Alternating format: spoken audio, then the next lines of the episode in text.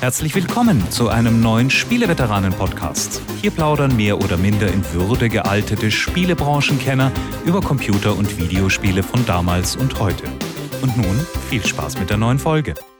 Hallo, groß und klein, junge Spieler, alte Spiele, junge Spielerinnen, alte Spielerinnen, wer auch immer gerade eingeschaltet hat auf der Ultra-Langwelle eures bevorzugten Podcast-Abspielprogrammes kommen jetzt die Spieleveteranen mit Episode 310. Und wen haben wir denn heute mit im Äther? Es wird doch nicht Jörg Langer sein. Ja, doch, das könnte er sein. Und Mist, ähm, schon wieder der Langer. Ja, der begrüßt seinen geliebten, verehrten, in sämtlichen seiner besten Träume auftauchenden Podcast-Veteranenpartner Heinrich Lehnhardt. Oh, das ist jetzt dermaßen blumig, dass ich mich frage, das ob. Das wäre jetzt eigentlich eine Aufnahme, die man direkt dem Paarpsychologen zuspielen könnte, damit der sie analysiert, was so versteckte Aggressionen, offener Hass und Abna. Nein, natürlich nicht. Wir spielen das ja alles nur. Hebt ja mal die Superlative auf, denn später im Rahmen dieser Sendung erwarten wir noch einen Special Guest, ein lange nicht mehr gehörter Gastveteran. Und der wird heute dabei sein bei einem Segment der Zeitschriften Zeitreise. Denn wenn wir uns da ins Jahr 1993 begeben, werden wir feststellen, dass das so, so seine, seine letzte Videogames wohl war, an der er damals mitgearbeitet hat. Und deswegen begrüßen wir später auch noch Gastveteran Winnie Forster. Zuvor geht's aber ans Eingemachte, nämlich die aktuellen News, die aktuell gespielten Spiele, auch wenn sie vielleicht nicht immer aktuell sind, und die User- bzw. Hörerfrage, Klammer auf, N, Klammer zu. Sieht als Text verständlicher aus als das, was ich jetzt gesagt habe. Aber wir beantworten ja teilweise mehr als eine. Ja, was die News anbelangt, wir haben eine Meldung, die ja, weiß nicht, es ist, ist schrecklich ist, aber doch eine Zäsur darstellt, nämlich für Tango Gameworks. Da verlässt Mikami-san, Shinji Mikami, die Firma. Und das ist äh, insoweit schon ein Schlag, weil das so der Hauptkreative war, der schon bei The Evil Within als Game Director gewirkt hat und auch im Prinzip für alle größeren Titel seitdem verantwortlich war. Ghostwire Tokyo ja, ja. kennst du ja auch. Aber warum ist er so bekannt und prominent? Wegen was ganz anderem. Ja, gut, natürlich wegen Resident Evil, aber das muss man ja unseren, glaube ich, Hörern nicht sagen, oder? Äh, also, wenn, wenn, du mir jetzt einfach sagst, äh, Shinji, Shinji, ich kann nicht mal aussprechen, Shinji Mikami, da, da müsste ich schon mal kurz grübeln nach dem Motto, was hat er gleich wieder gemacht? Nee, der hat also Resident Evil äh, gemacht und eben dann mit Tango Gameworks ein neues äh, Studio mit aufgezogen. Und jetzt geht er, das hat auch Bethesda äh, dann ja bestätigt, bestätigen müssen, weil das wurde erst auf einer Website namens True Achievements verbreitet, die da eine Mail zitiert haben, aus der man das entnehmen konnte weil Bethesda die Angestellten informiert hat, dass dieser wichtige Mensch eines der Studios von Bethesda, Cinemax, eben verlässt. Das ist eben veröffentlicht worden und dann haben sie es auch äh, ja, allen gegenüber zugegeben. Und interessant ist, dass der Mikami noch ein Spiel machen möchte in seiner Karriere. Und das will er offensichtlich nicht für Bethesda-Microsoft machen. Anscheinend hat er Hi-Fi Rush mal gespielt und das ist ja das genaue Gegenteil von dem, was er so früher gemacht hat. Also statt eines düsteren, brutalen, eher langsamen äh, Hochspannungsthrillers, so ein knallbuntes Lalala und ich weiß nicht, äh, vielleicht. Äh ja, oder er will einfach wieder ein Spiel machen, ja, ja, weil, weil er war, er war Studiochef und er hat halt da, glaube ich, also außer dem Evil Within äh, hat, er, hat er halt nicht direkt äh, wirklich die Hände drauf gehabt. Und ich kann mir schon vorstellen, dass er jetzt nochmal wirklich ein Spiel selber machen möchte, als wie auch immer, Game Director, Lead Designer oder so. Und da kann man gespannt sein, was da dann sicherlich erst in einigen Jahren angekündigt werden wird. Ja, was gab's sonst an News? Ach, jetzt zier dich doch nicht so. Ich weiß genau, was du ansprechen willst. Und jetzt gibst du mir hier die Steilvorlage. Es war ja auch ein eher, eine eher schwache Newswoche. Und mein Gott, ja, es gab da irgend so ein Spiel, das kam letztes Jahr raus und das war eh schon zu lang. Und keiner hat es zu Ende gespielt. Und dafür äh, muss jetzt wohl ein DLC entwickelt werden. Das hat man nun davon, wenn man 20 Millionen Einheiten verkauft. Wie hieß das gleich wieder? Ach, ganz Elder unbedeutend. Scroll, Elden, Elden Ring, genau. Und der DLC, und ich äh, übersetze jetzt nicht etwa fehlerhaft live, halb ins Deutsche, heißt tatsächlich Shadow of the Earth Tree. Weil die Japaner lieben ja deutsche Begriffe, das wissen wir seit Herzog 2 und vielen anderen Sachen oder auch äh, vom berühmten deutschen Nationalgericht Baumkuchen, das es als Baumkuchen auch in, oder Kuhen heißt es, glaube ich, in Katakana auch auf äh, Japanisch gibt. Hat da jemand ein N vergessen? Ist es der Nerd Tree? Dann wäre es wieder ein ordentliches englisches Wort. Das wäre das wär ein sehr schöner Titel. Den muss ich mir mal merken für eine Persiflage, wenn es dann rauskommt. Nein, aber also Shadow of the Earth Tree wird das äh, Add-on werden zu, oder der erste DLC zu Elden Ring. Und da darf man schon gespannt sein, weil bislang eigentlich die From Software DLCs, Schrägstrich, Add-ons schon eigentlich ziemlich gut waren oder teilweise auch dann das Spiel es richtig gut gemacht haben, wie bei Dark Souls 2. Also da darf man schon gespannt drauf sein und genügend Fans, siehe 20 Millionen Verkäufe, gibt's ja. Man weiß aber noch nicht wirklich viel darüber. Das weltweite äh, Internet ist voll von Interpretationen eines äh, gezeigten, jetzt nicht mal Screenshots einer Artwork, wo man hinten einen, es könnte ein Baum sein, der Erdtree zum Beispiel, vielleicht ist es aber auch der Earthbaum oder der, weiß ich nicht, der Trauer Willow und der scheint zu bluten oder es tropft äh, Limo raus oder er harzt ein bisschen mehr als das Bäume, die gesund sind, normalerweise tun. Harz 5. Genau. Und, und im Vordergrund sehen wir uns so einen berühmten Pferdegeißbock, mit einer Reiterin, wo die Leute jetzt auch vermuten, oh, wer ist das? Ist das vielleicht Mikella? Und ist das Sturmwind oder sein Vater oder seine Mutter? Und ja. Ach, die haben Namen. Ich dachte, das ist immer so, so ein namenloser Held, der da ständig umgebracht wird. Nee, nee, äh, Mikella ist eine NPC. Ach so, ein NPC, ich wollte gerade sagen. Ja, ja, das, genau, ja, das siehst ja. mal. Okay, ja, schön. Und du bist da sicher auch aktiv beteiligt oder so mit Theorien und Fan Fanfiction. Ja, unglaublich. Ja, ich, ich bin ja. Du reibst dir schon so die Hände für deine Let's Plays, ne?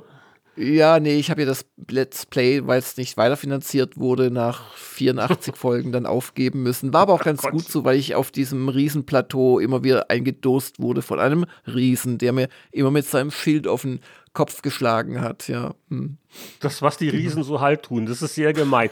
Bist du denn überhaupt würdig, Shadow of the Erdtree zu spielen? Nö, dann nehmen wir dann unsere redaktionsinternen Experten namens Hagen Geritz oder wen auch immer. oder ja. Oh, und noch eine Eldentree-Meldung. Nein, Eldentree. Äh, ja, Eldenring. Weil, weil, hast du weil, mich schon sagen, völlig verwirrt mit deinem Erdtree. Erdbeere gibt's ja auch. genau, Shadow of the Erdbeere. Und wenn wir uns jetzt ehrfurchtsvoll oder erdbeervoll verneigen vor Elden Ring und seinen 20 Millionen Verkäufen, dann äh, muss man noch tiefer das Haupt neigen, zumindest in Marktkapitalisierungshinsicht, äh, vor Hogwarts Legacy, denn das hat in seinen ersten zwei Wochen, wohlgemerkt zwei Wochen, nicht 52, 12 Millionen absetzen können über alle Plattformen und hat dem äh, Warner Brothers Entertainment Konzern 850 Millionen Dollar eingebracht an Umsatz. Und das ist schon ordentlich. Da kann man sich nicht beklagen. Ja, und wer weiß, wie viel das gewesen wäre, wenn die unglaublich erfolgreiche Kampagne gegen äh, Rowling nicht so viel Resonanz gefunden hätte. Ne? Also äh, 12 Millionen verkaufte Einheiten. Ja, ehrlich gesagt, glaube ich, hat das jetzt weder in die eine oder andere Richtung viel bewegt. Wir zucken mit den Schultern. Und, ah ja, zu Hogwarts Legacy kann ich gleich noch einen kleinen Update geben. Beliebte Marke, wirklich ein ordentliches Spiel. Wir haben ja vor zwei Wochen länger drüber gesprochen. Also 12 Millionen äh, hätte ich jetzt auch nicht unbedingt erwartet. Und Nö, das ist schon verdammt schnell. Also das ist wirklich, was ist denn das? Das ist Dimension von, glaube ich, einem Call of Duty. Ja, fa fast. Ich glaube nicht ganz, aber gut. Auch die Zeiträume ist halt jetzt die Frage, zwölf und zwei Wochen, wie ist das langfristig?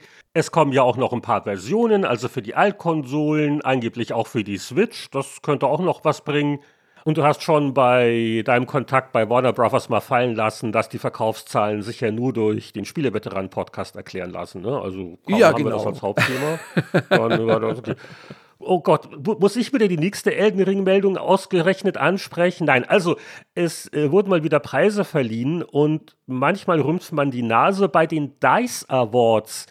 Guck mal doch mal hin, die werden verliehen von der Academy of Interactive Arts and Sciences, also wo wirklich äh, richtige Spiele Profis aus der Entwicklung auch äh, mitstimmen. Und da kommen in der Regel ganz vernünftige Sachen raus. Und wen wundert ist, also die Preisträger für das Jahr 2022, da liefern sich Elden Ring und God of War Ragnarok ein Kopf-an-Kopf-Rennen und äh, auch wie erwartet am Ende des Tages Game of the Year. Da hat sich Elden Ring durchgesetzt. Dafür hat God of War Ragnarok so ein paar mehr von diesen Einzelpreisen gewonnen in so technischen Kategorien wie Charakter, Audiodesign und so weiter und so fort. Äh, witzigerweise, das Action Game of the Year ist aber dann Vampire Survivors. Nein, als hätte ich mitgestimmt, habe ich aber nicht. Aber ganz vernünftige Preisträger, keine Beschwerden von meiner Seite. Ja, kommen wir doch mal zu dem Thema zuletzt gespielt. Und da würde mich jetzt interessieren, wo wir es gerade von Hogwarts Legacy hatten. Hast du es denn noch weitergespielt? Ja, das war noch ein kurzer Update. Äh, wir hatten ja vor zwei Wochen, wie gesagt, die große Besprechung und ich habe ja da geungt ein bisschen. Ja, jetzt nähere ich mich der 20-Stunden-Grenze und da reicht es mir ja meist. Und auch hier muss man feststellen, also kein Spiel muss eigentlich länger als 20 Stunden sein. Äh, man hat dann so alles gesehen und kennengelernt, dann hast du halt alle Spells freigeschaltet und jetzt wird halt noch viel wiederholt. Aber ich spiele es immer noch weiter. Ich bin jetzt sogar jenseits der 30-Stunden-Grenze, könnte jetzt aber auch jederzeit aufhören. Aber es macht immer noch äh, durchaus Spaß. Und wenn man vielleicht mal denkt, na, und jetzt der, der Bosskampf äh, wiederholt sich wieder so ein bisschen und lalala, dann machen sie aber wieder charmante Sachen wie bei diesem Jahreszeitenwechsel, den es ja ab und zu gibt, dass sie zum Beispiel jetzt im Winter hast du halt diese Einzelheiten, wie das also alles dann auch so auf Weihnachten geschmückt ist und äh, der große Baum im Saal in Hogwarts. Also äh, wirklich charmant und ich habe ja, glaube ich, vor zwei Wochen gesagt, na, also 8,89 wäre es bei mir. Ja, jetzt würde ich sagen, vielleicht 7 oder 88, aber das ist es dann wirklich wert. Also ich glaube, da könnten wir uns äh, in einer Konferenz auf eine Kompromisswertung einigen. Aber das ist ja fast ein alter Hut. Ich habe noch was Neues ausprobiert. Und zwar eine Demo-Version, nur weil das Spiel ist noch gar nicht richtig draußen. Das wurde jetzt bei einem Sony-Stream nochmal gezeigt und dann auch die Demo veröffentlicht. Nicht nur für PlayStation-Plattformen. Ich habe es also auf dem PC gespielt. Das Ding nennt sich Humanity und ist ein Puzzlespiel von den Entwicklern, die das jüngste und gar nicht schlechte Tetris-Spiel auf dem Kerbholz haben, nämlich Tetris-Effekt. Das ist äh, auch wirklich zu empfehlen, wenn jemand lange nicht mehr Tetris gespielt hat. Die machen jetzt was ganz Originelles, Neues.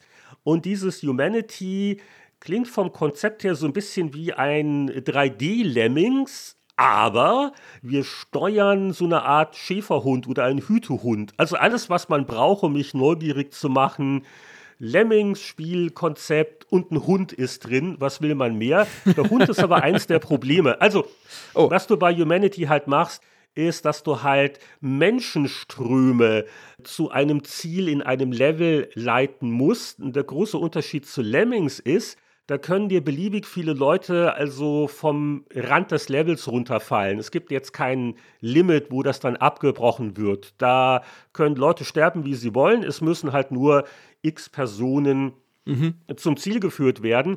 Und das ist schon ganz faszinierend. Also das sind schon sehr viele 3D-Modelle, die da rumlaufen und rumspringen und, und stürzen und was nicht alles machen. Ähm, sieht also so ganz cool aus und äh, wird wohl auch einen Level-Editor geben und was nicht alles. Und die, die Demo kann ja jeder auch mal selber ausprobieren. Äh, was mich ein bisschen gestört hat, ist halt wirklich das Konzept, dass du eine Figur in der Spielwelt steuerst, nämlich besagten Hund. Und äh, du kannst auch so springen und rummachen oder du kannst auch quasi einzelne Figuren übernehmen, um an andere Punkte des Levels zu kommen. Aber ich finde das nur umständlich. Also das Lemmings-Prinzip, wo ich halt jederzeit den vollen Überblick habe, ist ja auch beim klassischen Lemmings eine 2D-Ansicht, hat gewisse Vorteile und wo ich nicht nur alles sehen, sondern wo ich auch überall hinklicken kann. Und dieses zusätzliche Manövrieren bei Humanity, hm. Hier habe ich eher das Problem, dass ich ständig äh, daneben springe und dann fällt der Hund von der Plattform und ist kein Problem, es gibt keine Bildschirmleben und du wirst auch nicht groß zurückgesetzt. Aber es stört meinen Spielfluss und ich weiß nicht, ob ich damit warm werde. Ich habe auch die Demo jetzt, glaube ich, gar nicht bis zum Ende gespielt, weil das auch schon erstaunlich äh, verzwickt werden kann. Aber äh, ja, wer da ein bisschen härter gesotten ist als ich, soll es mal sich auf die Liste schreiben. Aber äh, ich war jetzt nach dem Anspielen jetzt nicht so, so wirklich begeistert. Ist sicher auch Geschmackssache. Ja gut, ist noch nicht fertig, aber ehrlich gesagt, nach der Schilderung erwarte ich jetzt nicht das absolute Highlight. Ja, ich habe was Neues, Altes gespielt oder was Altes neu auf neue Art und Weise. Und zwar den 2018er Paradox-Titel Battletech, also die Umsetzung des berühmten ja, Battletech-Brettspiels, äh, was ja auch in MacWarrior dann äh, quasi aufgegriffen wurde. Und äh, ich habe das damals getestet, 2018 ist es rausgekommen, habe es auch gut bewertet mit einer 8.0 damals. Ich könnte jetzt meinen Meinungskasten vorlesen, aber das kommt ja erst noch nachher in der Zeitreise. Und was jetzt neu war, außer vielen, vielen Patches, die es so etwa ein Jahr lang gab, danach nicht mehr, was meistens ein Zeichen ist, dass ein Spiel jetzt nicht super erfolgreich war, also es hat jetzt einen runden Eindruck auf mich gemacht, keine Bugs oder so.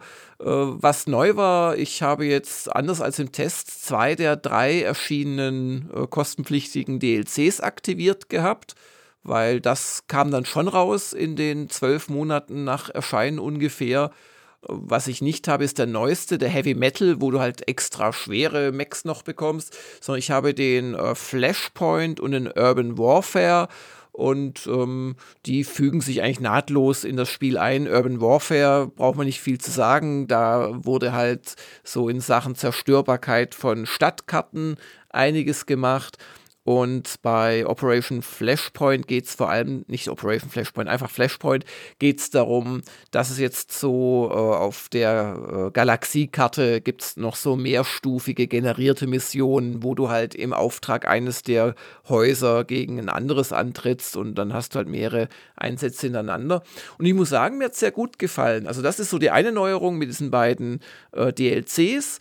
Die andere Neuerung ist, damals zum Test habe ich die Kampagne durchgespielt was mich ja schon einige Stunden gekostet hat.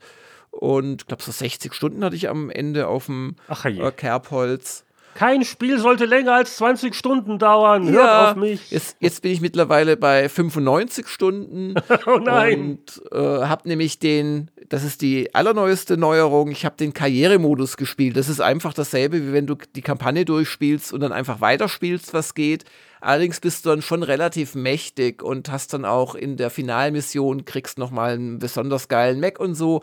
Und irgendwie hat mir das jetzt keinen Spaß mehr gemacht, äh, da noch weiter zu spielen weil ich irgendwie, kennst du vielleicht auch, also mir macht gerade bei Strategiespielen, macht mir eigentlich immer so die Anfangsphase Spaß und auch so das Midgame, wenn sich entscheidet, ob du dann gewinnst oder nicht, gerade bei so Globalstrategiespielen, wo du halt offen spielst und nicht missionsbasiert. Und ähm, jetzt da nach Jahren, also nach 2018, also nach fünf Jahren, da einen Spielstand weiter zu spielen, wo ich schon relativ mächtig bin, viel Geld habe und so, das hat mich einfach nicht angemacht. Außerdem, ehrlicherweise, wusste ich gar nicht mehr, was jetzt die ganzen Macs können und äh, und äh, darum habe ich jetzt den Karrieremodus neu gestartet. Und der ist, wie gesagt, einfach äh, freies Spiel. Du fängst an, du kannst machen, was du willst. Du hast natürlich keine Kampagne oder so, aber halt diese ganzen immer wieder neu generierten Einsätze und halt das tägliche Brot, wie du so eine Lanze, so nennen die sich ja, so diese Vierertrupps aus diesen Mac-Piloten plus Mac, wie du die halt zu militärischem und vor allem auch wirtschaftlichen Erfolg führst. Und wie gesagt, dank des Flashpoint-Updates gibt's auch, oder DLCs gibt es auch ein bisschen mehr zu tun auf der Galaxiekarte. Du hast halt die sechs, sind glaube ich, die sechs Häuser, du hast die Piraten, du, du gewinnst durch die Aufträge halt Achtung, Respekt oder auch Abneigung und das beeinflusst das schon alles ganz gut und das hat mir echt Spaß gemacht und zur letzte Neuerung, ich habe es jetzt tatsächlich auf dem Macintosh gespielt, also auf meinem geliebten MacBook Pro und ähm, da läuft es überraschend gut. Ich meine, für ein fünf Jahre altes Spiel soll ich vielleicht das überraschend streichen, aber der Mac ist ja nach wie vor nicht die 1A-Spieleplattform. Und bis auf, dass aus irgendwelchen Gründen äh, die Macs nach ihrem Zug immer in der Luft schweben, statt auf dem Boden zu stehen. Die, die Macs oder die Macs? Die, ich hoffe, dein, dein MacBook schwebt nicht. Die Macs mit CH, aber gute, gute Nachfrage, die mir zeigt, dass du ein wenig aufgepasst hast, über was ich, ich bin hier wach, eigentlich erzähle. Ich bin wach. Nee, also macht mir Spaß. Ich weiß es nicht, ob es mir jetzt nochmal weitere 30, 40 Stunden Spaß macht, aber war für mich eine schöne Wiederentdeckung in den letzten Wochen. Und dieser Karrieremodus, der wurde jetzt im Rahmen eines Updates gepatcht oder muss man den DLC dafür kaufen? Nee, das auf gar keinen Fall, aber ich kann dir nicht mehr sagen, ob es den nicht schon von Anfang an gab. Also der hat mich so, halt am Anfang gar nicht. Okay, ich dachte. Ja, ja, ich habe kann gut sein, dass ich nie gespielt habe weil damals ging es halt um die Kampagne und da gab es halt neben diesen Zufallsaufträgen halt auch äh, fest designte, aber die muss ich jetzt nicht noch ein zweites Mal durchspielen, die Kampagne. Ja, und während die Zeitmaschine vorglüht, wir haben da heute ein strammes Programm vor uns, greifen wir in den Stapel mit der Leserpost und extra aufgehoben für die heutige Episode haben wir uns eine Zeitreisenfrage von GMB und dieser Hörer oder die Hörerin, immer so geheimnisvoll da mit ihren Kürzeln, ne? schreibt jedenfalls, ein schöner Aspekt der Zeitreise-Episoden ist das Überprüfen von Vorhersagen über die Zukunft, die vor 10, 20 oder 30 Jahren gemacht wurden. Um es mal auf 10 Jahre zu beschränken, wie würdet ihr diese Fragen für das Jahr 2033 vorhersagen? Oh, jetzt kommen gleich vier. Mach mal eine nach der anderen, oder? Also, Jörg, wird es bei den Konsolen immer noch Sony, Microsoft und Nintendo geben? Wird jemand aussteigen oder dazukommen? Da würde ich jetzt einfach mal mutig sagen, dass es 2033 Nintendo noch geben wird als Konsolenhersteller, aber dass von den beiden anderen äh, sich einer gegen eine, also nicht, dass die Firma aufhört zu existieren, das glaube ich nun wirklich bei weder Sony noch Microsoft. Ich glaube auch nicht, dass sie sich gegenseitig kaufen, obwohl Microsoft wahrscheinlich das Geld hätte, um Sony komplett zu kaufen. Aber ähm, da kann ich mir gut vorstellen, dass es von einem von beiden keine Konsole mehr geben wird. Ehrlich gesagt kann ich mir schon vorstellen, dass es von Microsoft in fünf Jahren keine weitere Konsole mehr geben das wird. Das denke ich mir auch manchmal. Da braucht es nur einen Wechsel auf der Führungsebene und wir brauchen ein neues Sparprogramm. Und wie viel haben wir schon investiert und überhaupt? Und ja, ja es ist. Ja. Also überhaupt ja. nichts gegen die Xbox Series X, tolle Konsole. Äh, aber ja, aber, oder Sony sagt, ach ja, komm, machen wir doch lieber Unterhaltungselektronik und keine Spiele mehr. Aber es, ja. ja. Es ist immer die Frage, wie, wie profitabel ist das alles auf Dauer? Und äh, das muss man auch bei der aktuellen Generation noch sehen. Ich habe noch eine interessante Variante. Ich würde ja fast sagen, alle drei wird es als Markennamen noch geben. Aber vielleicht werden die unter demselben Dach sein. Also vielleicht kauft ihr doch mal jemand hm. Nintendo. Das oder oder Nintendo kauft jemanden ja. eher weniger. Was ich eher glaube, ist, weil es einfach so naheliegend ist, dass die Geräte agnostisch werden, wo ja Microsoft schon länger dran sitzt, was aber Nintendo nicht machen wird, wenn sie irgendeine Wahl haben, weil die doch durch ihre ja doch immer wieder etwas eigenständigen Hardware-Plattformen doch so eine Gatekeeper-Exklusivität gerne nutzen und das werden die nicht aufgeben ohne Zwang. Also ich glaube, bei Nintendo fühlen wir uns am sichersten. Gibt es ja auch schon lang genug. Und ich, ich, ich frage mich halt, ob nicht doch noch was dazukommt. Da ist auch jetzt die Frage weltweit auf regionalen Märkten. Also irgend, irgend so eine Box aus China. Du weißt, was ich meine. Also irgendeiner von diesen finanzstarken Konzernen, die Tencents dieser Welt. Ob die nicht mal versuchen. Ja, da sollte man nicht zu hochnäsig sein als Westler. Also gerade China durch die reine Bevölkerungsmacht und auch durch die doch gut entwickelte äh, Elektronikindustrie dort wäre, glaube ich, da auch durchaus noch für eine Überraschung gut. Auf der anderen Seite, bislang ist es nicht passiert und so einfach, das wissen wir und sehen es ja auch immer wieder an Amazon oder auch an Google, so einfach ist es dann doch nicht, irgendwo Geld drauf zu werfen und dann auf einmal ein, eine Spieleplattform zu haben. Ja, gutes Beispiel. Okay. Also wahrscheinlich eher werden es weniger als mehr. Frag mich in zehn Jahren nochmal. Oh, zweite Frage. Wird sich VR bis dahin im Mainstream durchgesetzt haben oder ein Nischendasein führen oder komplett verschwunden sein wie 3D-Brillen? Die Antwort von Heinrich, so der Hörer weiter, kenne ich schon, aber was meint Jörg dazu? Nein, das letzte war gelogen, das hat er nicht geschrieben oder sie. Aber ich weiß doch schon, was du sagen wirst, Heinrich. Ja, Nische, gut, wie definiert man Mainstream? Also ich, ich glaube nicht komplett verschwunden, aber Nische. Punkt. Hm. Ja, ich denke, ich habe ja erst vor einer Woche über PSVR 2 doch relativ gejubelt, weil es echt toll ist vom technischen Sprung her und so und mir das Horizon Call of the Mountain auch äh, großen Spaß gemacht hat. Also ich denke, als eine immer noch sehr klobige Sache, die ich mir auf den Kopf setze und wo mir dann schlecht wird nach zwei Stunden, wird das natürlich eine Nische bleiben. Aber ich glaube, es wird sich fortentwickeln und ich glaube, dass VR immer mehr zu AR werden wird, also zu einem äh, Augmented Reality und dass wir das gar nicht so sehr im Spielebereich nutzen werden, sondern irgendwann ganz selbstverständlich wie heute die Smartphones. Es macht einfach so viel Sinn. Äh, es ist jetzt noch Science Fiction und Microsoft und Google und wer auch immer arbeitet daran, aus der Science Fiction bereits jetzt für sage ich mal, Fachanwendungen, zum Beispiel für Ärzte bei Operationen, ähm, da äh, ja Enhancements draus zu basteln, die wirklich praktisch sind. Und ich könnte mir vorstellen, Heinrich, dass wir in zehn Jahren nicht mehr aufs Smartphone gucken werden, sondern eine Brille in unserer Dioptriestärke oder mit Fensterglas, äh, wenn wir keine Sehfehler haben und dass wir da diverse Sachen eingeblendet bekommen. Es macht so viel Sinn, dieses schon heute immer aufs Smartphone gucken, wo bin ich hier gerade eigentlich im Urlaub, vor was stehe ich denn hier oder was, wo gibt es Benzin günstig oder was kaufe ich jetzt oder was kostet die, das Pfund Äpfel im nächsten Laden oder sehr viel realistischer dieses Spiel, das ich gerade im Mediamarkt in der Hand halte. Und es macht so viel Sinn, das äh, quasi äh, direkt auf die Augen zu setzen, statt noch in der Hosentasche rumzukramen oder den Zwischenschritt auf die Smartwatch zu gucken, einzulegen. Dann macht Sinn in Sachen Design. Man kann das dann wunderbar enhancen. Weißt du wie? Da, da denke ich jetzt an Apple Watch äh, und, und diese ganzen Armbänder äh, es macht so viel Sinn, Brillen, wo du dann ein modisches Statement machst, indem du die Bügel austauscht oder weiß der Teufel was. Also da glaube ich tatsächlich wird die Zukunft hingehen. Und wenn es dann eh verbreitet ist, siehe die Smartphones, dann wird es natürlich auch Spiele dafür geben.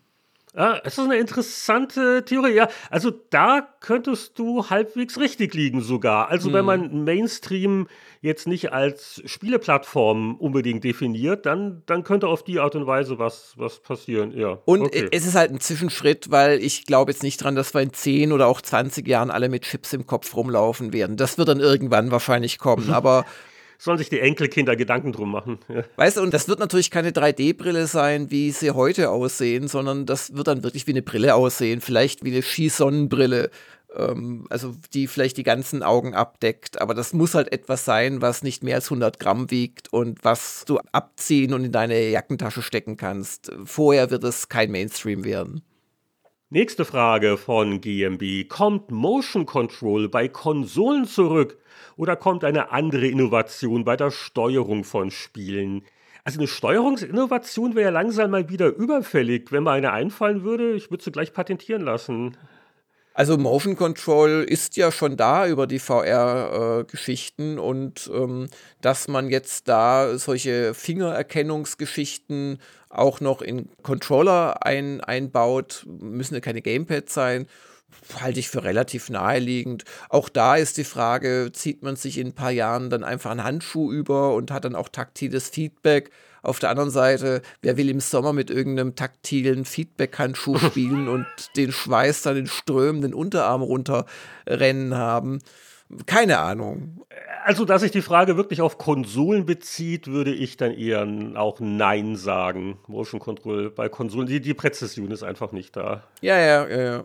Aber weißt du, auch da wiederum so ein Crossover aus den jetzt doch in, alle in, in eine relativ ähnliche Richtung gehenden VR-Controllern, die aber letzten Endes halt äh, neben so Bewegungssteuerung halt auch die typischen Tasten nach links und rechts setzen, also auf die beiden Hände. Warum nicht? Kann ich mir schon vorstellen. Auf der anderen Seite sehen wir wiederum, wo der Mainstream ist. Der Mainstream auf dem Smartphone ist einfach äh, auf den Bildschirm touchen und oft ist es nur wirklich das Touchen und gar nicht mehr, wo du hintouchst.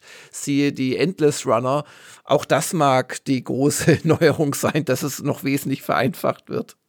Ja, und dann die letzte Frage. Werden dann, also in zehn Jahren, Arbeit, soziales Leben und das Hören des Spieleveteranen-Podcasts im Metaverse stattfinden? Nein. Ja, auch. also äh, mit Metaverse kannst du mich jagen. Also ich, ich sage da einfach nein. Aber schau, äh, da habe ich jetzt wieder den Vorteil, dass ich etwas jüngere Menschen um mich herum habe über meine Töchter. Also ja. die, treffen sich äh, viel lieber mit ihren Freunden als mit ihnen ähm, jetzt äh, eine virtuelle was weiß ich, Party zu machen, aber gleichzeitig sind sie in jeder Minute ihres Lebens mit den anderen verbunden. Und zwar einfach über die Messenger, über Sprachnachrichten, über Fotos, über, also das ist wirklich, das ist für die, im Prinzip sitzen die schon in einem Metaverse, aber es findet halt in der realen Welt statt mit, mit einer beängstigenden Geschwindigkeit nebenher, ohne drauf zu schauen, vollständige Sätze zu tippen. Naja, das, was als vollständiger Satz heutzutage eben durchgeht. Und ich glaube, das wird sich fortsetzen. Oder die nutzen auch äh, diese Party-View-Option der, der großen Streaming-Dienstleister, wo man also dann einen Film zur selben Zeit startet. Muss man nicht mehr wie früher mit der Freundin, die irgendwie verreist ist, mit den Eltern gucken, dass man den Videokassettenstart quasi timet per Telefon, was dann gar nicht geht, weil es viel zu teuer war. Und, und das sind so Beispiele für, das ist, glaube ich, nicht genau, was GMB äh, meint. Genau, also ich, ich denke bei Metaverse jetzt an, was der Zuckerberg allen andrehen will. Du setzt deinen Helm auf und dann. Nein, das glaube ich, das glaube ich nicht. Aber, aber jetzt denken wir noch zusammen an meine brillante Idee mit den AR-Brillen und dann ist das ja eh alles gar nicht mehr so zu trennen, weißt du?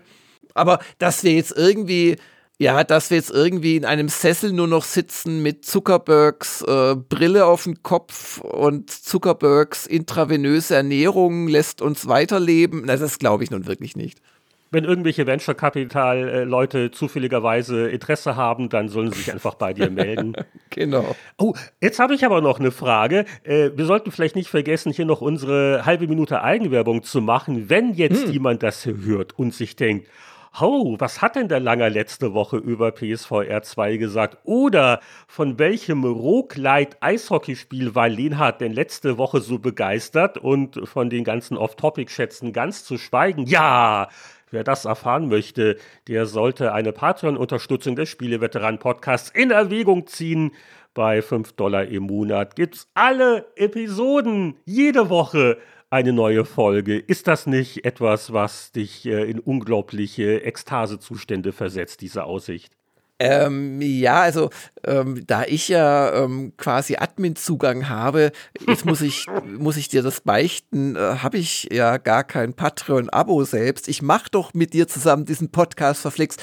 Aber nicht nur das mit der Folge jede Woche ist natürlich ein Bonus, sondern auch gleich in der Zeitreise gibt es für die Patreon-Unterstützer einfach mehr zu hören. Genau, bevor der Lange jetzt euch auch noch seine neue AR-Brille verkaufen will. Fangen wir doch an mit der Zeitschriften Zeitreise.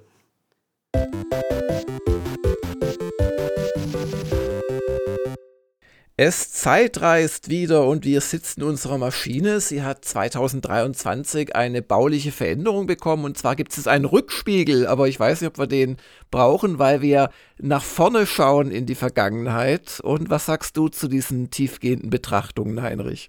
Ja, beim Rückwärts einparken ist das schon ganz nützlich. Du bist ja neulich wieder an die äh, Zeitmaschine der Kollegen angestoßen oder ich weiß nicht, was da sonst noch so parkt. in der Tiefgarage. Auf jeden Fall. Äh, und einen neuen Anstrich haben wir bekommen nach diesem kleinen Malheur, für das ich keinesfalls verantwortlich bin. Ob das die Versicherung übernimmt, Mein Beifahrer.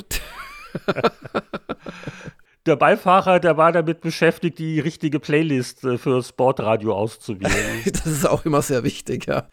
Und ähm, wieso fällt mir gerade ein, dass ich mal bei Martin Deppe in die Duplex-Garage direkt vor einer E3 einparken wollte und dabei mein schönes Auto auf so einen Balken, auf so ein Dings gesetzt habe. Und ich fand dann, dass Martin schuld war. Ach, Moment mal, Duplex-Garagen, das sind diese zwei Etagendinger, richtig? Ja, ja, genau. So, sowas habe ich mal gesehen und bin schreiend davon gelaufen oder davon gefahren. Äh, also, wenn, wenn ich die Dinger schon sehe, dann, dann wäre ich ganz nervös durchaus verständlich, eine normale Verhaltensweise. Ich mag die auch nicht. Jedenfalls, lenk Auto, so ab. Motor, haben, Ford. wir haben viel vor uns heute. Ja, also äh, Tempolimits bei der Zeitschriften Zeitreise sind nicht zu befürchten. Wir sind nach wie vor in der Lage, in vergangene Jahrzehnte zu braus fahren oder fliegen wir eigentlich? Ich habe in Physik nie so aufgepasst. Wir tele Anthropomorphen. Äh, äh, genau, wir erfinden einfach neue Fachbegriffe und sind uns jedenfalls einig. Los geht's im Jahr 2013.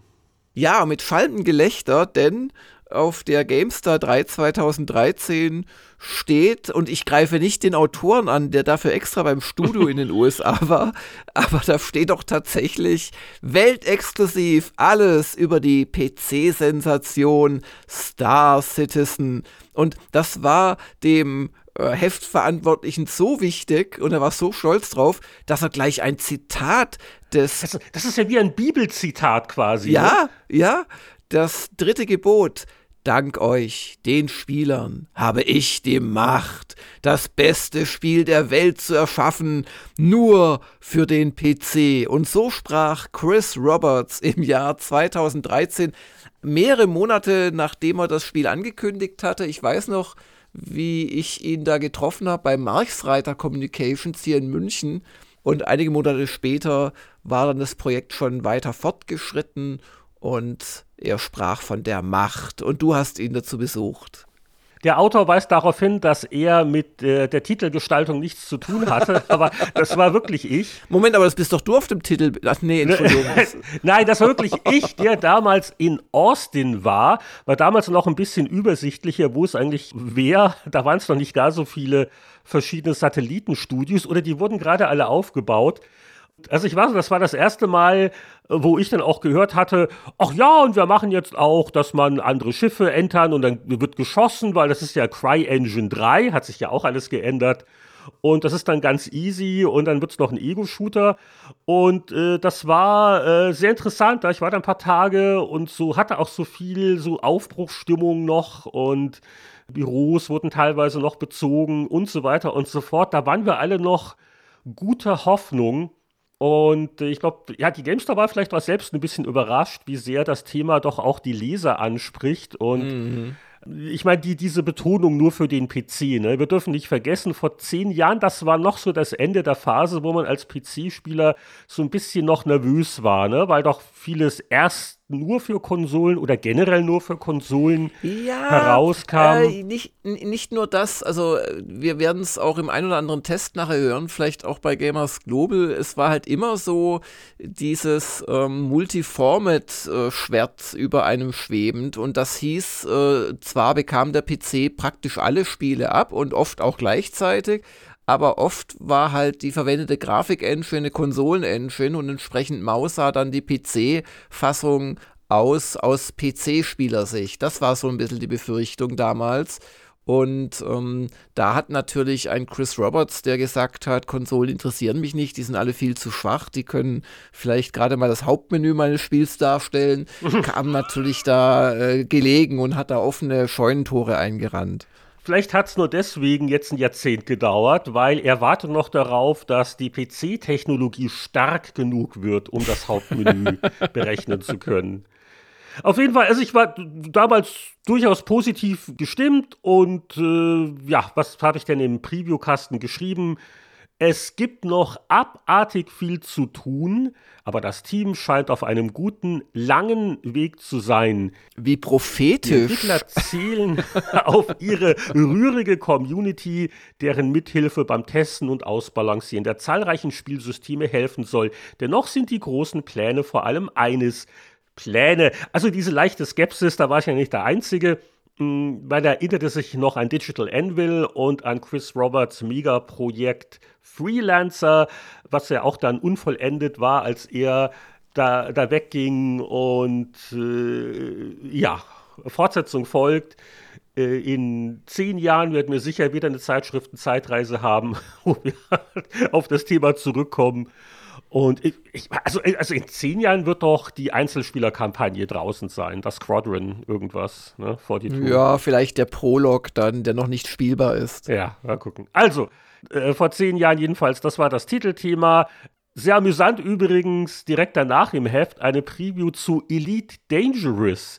Das war etwa zur selben Zeit in Produktion, äh, war ja auch äh, Crowdfunding finanziert. Und Elite Dangerous fühlt sich für mich wirklich wie ein altes Spiel schon an, weil es kam ja wirklich raus vor mehreren Jahren. Ne? Witzig. Aber die wurden zur selben Zeit wurden die Vorbericht erstattet. Aber die kapieren es halt nicht, wie es geht. Man muss das Spiel einfach immer weiter produzieren. Das ist der Trick, das ist der heiße Scheiß. Damit verdient man Geld. Und hier noch ein Spielgenre mehr und, und da mal die Engine wechseln und dann. Ja. Also das wird irgendwann mal ein tolles Buch. Also allein, äh, die haben sich dann auch noch verklagt und dann geeinigt mit, mit Crytek und ach ja, es ist eines Tages werden wir darauf zurückblicken und äh, immer noch nicht wissen, wie das alles passieren konnte. Der Testteil und immer noch nicht spielen können. mau in der Ausgabe.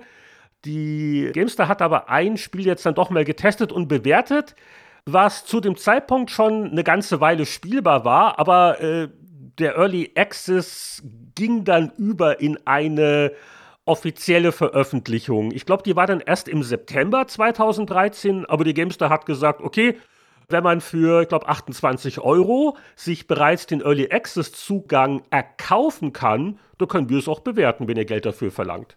Ja, völlig richtige äh, Einstellung meiner Meinung nach. Ich meine, jetzt zehn Jahre später ist ja eh alles Early Access äh, erstmal so ziemlich im, im PC-Bereich. Und teilweise ist es total unfertiges Zeug und teilweise kannst du es nicht unterscheiden von einem fertigen Spiel das ist eine richtige Einstellung schon damals gewesen, finde ich. Wenn etwas Geld kostet, dann kann man es testen. Und von welchem Spiel reden wir? Ich glaube, das haben wir noch gar nicht aufgelöst. Wir reden von dem ganz unbedeutenden kleinen Nischenprodukt Dota 2. Und das läuft und läuft immer noch sehr gut. Ich vermute es mal, weil es ist von Valve, äh, Defense of the Ancients 2 natürlich, Riesenthema, sehr beliebt. Das ist halt eine Szene, in der ich mich überhaupt nicht bewege. Aber du, Jörg, du bist doch so äh, bei jedem Turnier dabei, oder? Ja, ich reise da durch die Welt in die Hallen, um dann auf einem Bildschirm winzige Figuren gegeneinander kämpfen zu sehen. Ja, nein, ist auch nicht meine Welt. ja, und der Michael Graf schrieb zu dem Test mit 84 Prozent, doch recht hoch bewertet. Auch wenn Dota 2 offiziell noch im Beta-Fegefeuer schwelt, fühlt es sich bereits fertiger an als manch veröffentlichtes Spiel. Die Helden sind ausbalanciert, die Schlachten flott, dynamisch, einfach unterhaltsam. Klar, noch ist Dota 2 nur ein zeitgemäßes Remake des Originals. Doch erstens wünscht sich dessen Community genau das, zweitens ist Defense of the Ancients für mich eines der besten Action-Strategiespiele, ach, einer der besten Multiplayer-Titel überhaupt. Schon jetzt überaus fair ist Valves Free-to-Play-Modell. Ja, vor zehn Jahren war natürlich so der Höhepunkt der MOBA-Welle, das aufregende Genre. Ich glaube, das Blizzard-Ding war noch nicht draußen. Das Heroes of the Storm, nee, das kam erst äh, ein paar Jahre später. Das habe ich relativ gern gespielt, war auch das einsteigerfreundlichste League of Legends hatte ich mal versucht zu verstehen und das war dann schon uff und Dota 2, da haben mich schon die ganzen Berichte etwas abgeschreckt nach dem Motto, das ist wirklich hochkomplex und nicht so leicht da reinzukommen und das war so nie meins. Mhm. Also ja, ja. von daher können wir glaube ich unauffällig zum nächsten Test kommen. Oh, ich habe ja einen Test gefunden in der Ausgabe, der mir was sagt. Liegt vielleicht auch daran, dass ich das Spiel auch getestet hatte, wenn auch, weil die gab es ja noch äh, in der Chip Powerplay. Und die Rede ist von Retro City Rampage. Ein Pixel-Grafik, Open World, äh, GTA Light, Spielegenre-Parodie, die doch erstaunlich unterhaltsam war. Und da können wir mal kurz parallel hier Wertung vergleichen. Also in der GameStar 70 Prozent. Malte Witt schrieb, ich hatte auf jeden Fall meinen Spaß mit Retro City Rampage. So viel ist klar. Die ganzen Anspielungen und Zitate aus einer vergangenen Ära wecken einfach schöne Erinnerungen und ganz schön war dann auch meine Chip Powerplay Wertung. Also vier von fünf Sternen. Und mein Fazit war, zum Glück verlässt sich Retro City Rampage nicht ausschließlich auf seinen koketten Parodie-Liebreiz. Es ist ein kompetentes Sprite-GTA mit Sandbox-Spielwelt und vielen Missionen, die meistens irgendwie an irgendeinen bestimmten Klassiker erinnern, aber auch für sich vergnüglich sind. Meistens. Und ja, es gab so ein bisschen Frustmomente und auf Dauer, aber es war auch äh, sehr günstig, das Spiel. Und das war ja so ein Projekt, das hatte ein verrückter Kanadier, glaube ich, äh, viele Jahre lang entwickelt. Und ja, Retro City Rampage ist jetzt auch ein Retro-Spiel, weil zehn Jahre, ne, das ist schon ein gewisser Zeitabstand. Aber ich denke mal so, das interessanteste neue, neue Spiel in dieser GameStar, da können wir jetzt hier den großen Multimedien-Vergleichstest ja. machen, weil das wurde in Gamers Global in Chip Powerplay und natürlich in GameStar bewertet und, und fast, also nicht fast, durch die Bank eigentlich identisch bewertet. Muss man schon so sagen. Ja, und zwar geht es um The Cave. Und The Cave war ein, äh, ja, völlig äh, neues Franchise, gab auch nie einen zweiten Teil, wo man sich ein neues Monkey Island so ein bisschen gewünscht hat, wo man wie bei, ja, Manic Menschen unter mehreren Charakteren auswählte. Und das deutet schon darauf hin, Heinrich, wer war denn der Verantwortliche von The Cave? Ja, das war Ron Gilbert. Vor zehn Jahren, da träumte er noch davon, eines Tages wieder ein Monkey Island Spiel machen zu können. Das hat sich inzwischen erledigt, abgehakt. Aber damals hat er, glaube ich, für Sieger so eine neue Art von Action-Adventure mit so eher so Plattformspielsteuerung gemacht. Aber es gab auch kleine Puzzles und eben aller Maniac Menschen die Möglichkeit zwischen verschiedenen Charakteren ein kleines Team zu wählen. Und je nachdem, wer in der, Truppe war, gibt es dann nicht nur andere Fähigkeiten, sondern auch andere Bereiche in der Spielwelt. Ich habe das auch wirklich, glaube ich, dann noch ein zweites Mal sogar gespielt mit anderen Figuren. Und das, das war schon ein bisschen was anderes. Es war nett, es war nicht der Riesenhit, aber ich habe da eigentlich ganz gute Erinnerungen dran. Ja, und das Besondere war noch, The Cave war sozusagen auch so die Hauptfigur, also die Höhle, durch die man da ging, weil die hat letztlich mit einem gesprochen und äh, war so ein bisschen auch der Erzähler oder ja, wie will man das nennen, der Gegner.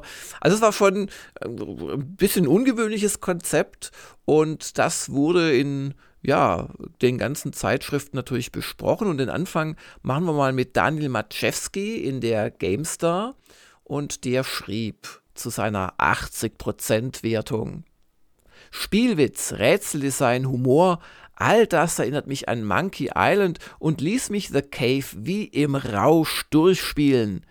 Was dann auch der Knackpunkt des Spiels ist. Fordernd sind die Knobeleien nämlich nur selten. Die Höhle hatte ich entsprechend schnell erforscht. Schade auch, dass der Koop-Modus eher stört, als den Titel zu bereichern. In Chip Powerplay vergab Heinrich Lehnhardt vier von fünf Sternen und hatte folgendes Fazit zu bieten. Die abwechslungsreichen und leicht bekömmlichen Rätsel von The Cave haben mich einige Abende lang blendend unterhalten. Ich mag den Humor, den drolligen Grafikstil und die entspannte Atmosphäre. Obwohl die Wiederholung einiger Bereiche etwas nervt, habe ich mich freiwillig zweieinhalb Mal durchgespielt, um alle charakterspezifischen Puzzle und Handlungsstränge zu erleben. Ob die Hüpfspielsteuerung für ein Adventure der Weisheit letzter Schluss ist, darf diskutiert werden. Beim Koordinieren von drei Charakteren artet die Laufarbeit etwas aus. Ja, das dürfte auch so einer der Gründe gewesen sein, warum es halt jetzt nicht der, der Multimillionenseller war. Aber wie oft kommt das vor, dass wir äh, zu einem Spiel wirklich hier klassische Tests haben von uns beiden in konkurrierenden ja, Medien. Das ist ja das ist eine Sensation, denn ich schrieb allerdings als Nebentester nur in der gamersglobal.de 8 von 10 auch, also 4 von 5 ist ja 80 Prozent, 8 von 10 ist 80 Prozent, wirklich identische Wertung Drei Endes. Wertungssysteme, aber dieselbe Wertung. Also ich schrieb da, Überrascht hat mich, dass mit nur drei Inventargegenständen doch recht komplexe Rätsel möglich sind, auch wenn mich längst nicht alle gefordert haben. Richtig gut gefällt mir der Humor, der sich durch die Kommentare der Höhle, die putzigen Animationen und vor allem viel Situationskomik ergibt. Nur, was hätten Gilbert und Co. hier noch alles herausholen können, wenn sich die Protagonisten untereinander unterhalten hätten? Auch wenn ich The Cave nicht auf eine Stufe mit den alten Gilbert Großwerken stellen würde, angesichts der Qualität und des geringen Preises muss jeder Adventure-Fan The Cave kaufen. Jeder. Sonst ist er ein schlechter Mensch. Also wir haben es alle irgendwie gemocht. Ja, der, der Gilbert hat schon immer wieder so, so witzige Sachen. Deswegen, also ich hätte nichts dagegen, wenn er nach alter Monkey Island Liebe mal wieder was so was Neues, Ungewöhnliches macht. Da gerne, hätte ich Lust drauf. Ja, ja, ja. Ja, noch ein oder zwei Tests von Gamers Global aus dem Zeitraum, also so Januar, Februar 2013. Da war eins, das hatte ich schon vergessen, aber damals war es ein Riesenthema. Da war ein Alien-Spiel endlich erschienen, glaube Mitte Februar, an dem Gearbox sechs Jahre lang gearbeitet hatte.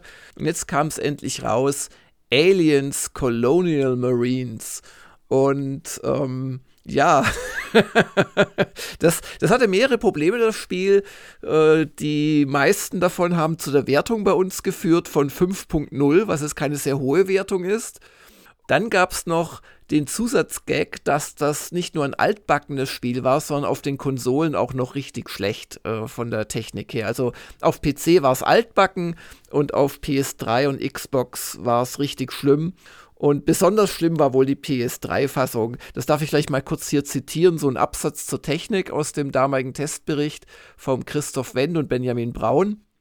Während die Xbox 360 bereits mit der Bezeichnung technisch veraltet noch gut bedient wäre, müssen wir die PlayStation 3 Fassung als technisch desolat bezeichnen. Die Texturen sind noch stärker verwaschen, das Tearing ist wesentlich heftiger und immer wieder kommt es zu deutlich sicht- und spürbaren Rucklern. Zudem hat Gearbox die PS3-Version wohl um die noch offensichtlicheren Technikschwächen zu überspielen, viel dunkler gehalten als die 360er Ausgabe.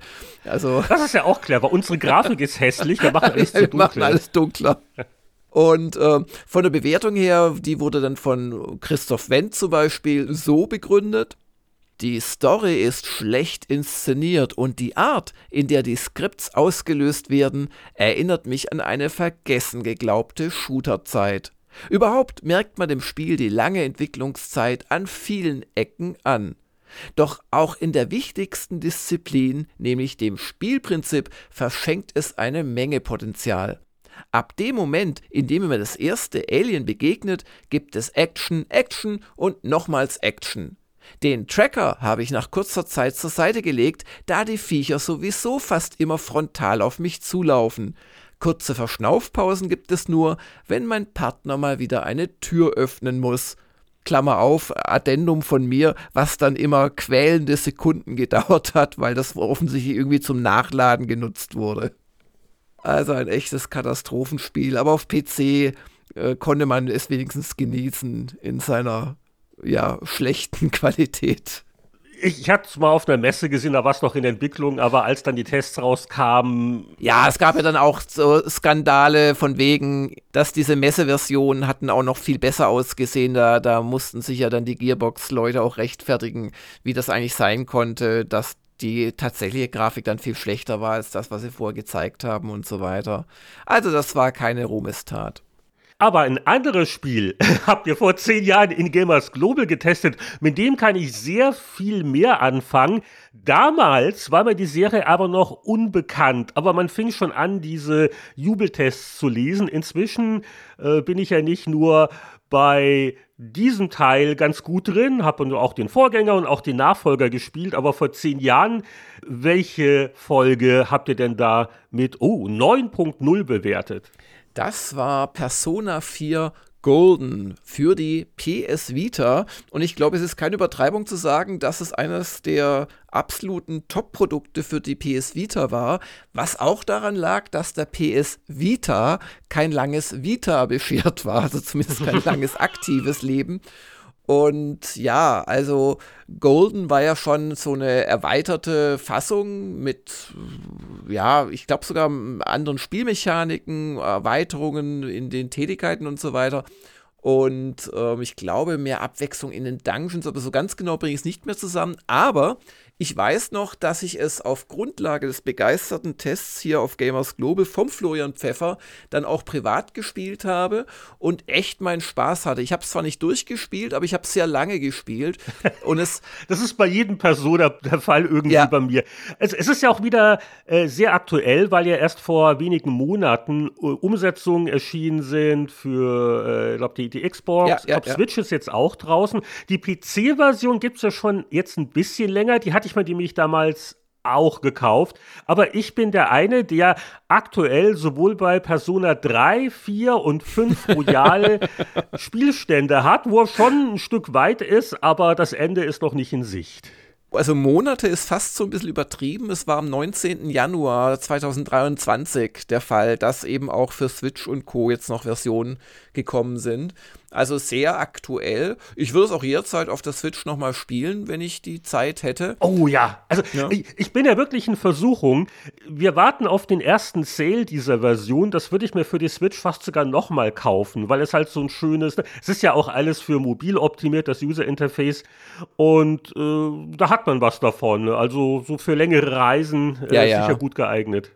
Ja, und auf jeden Fall hat es auch dem Florian Pfeffer gefallen. Du hast schon gesagt, 9.0 als Wertung.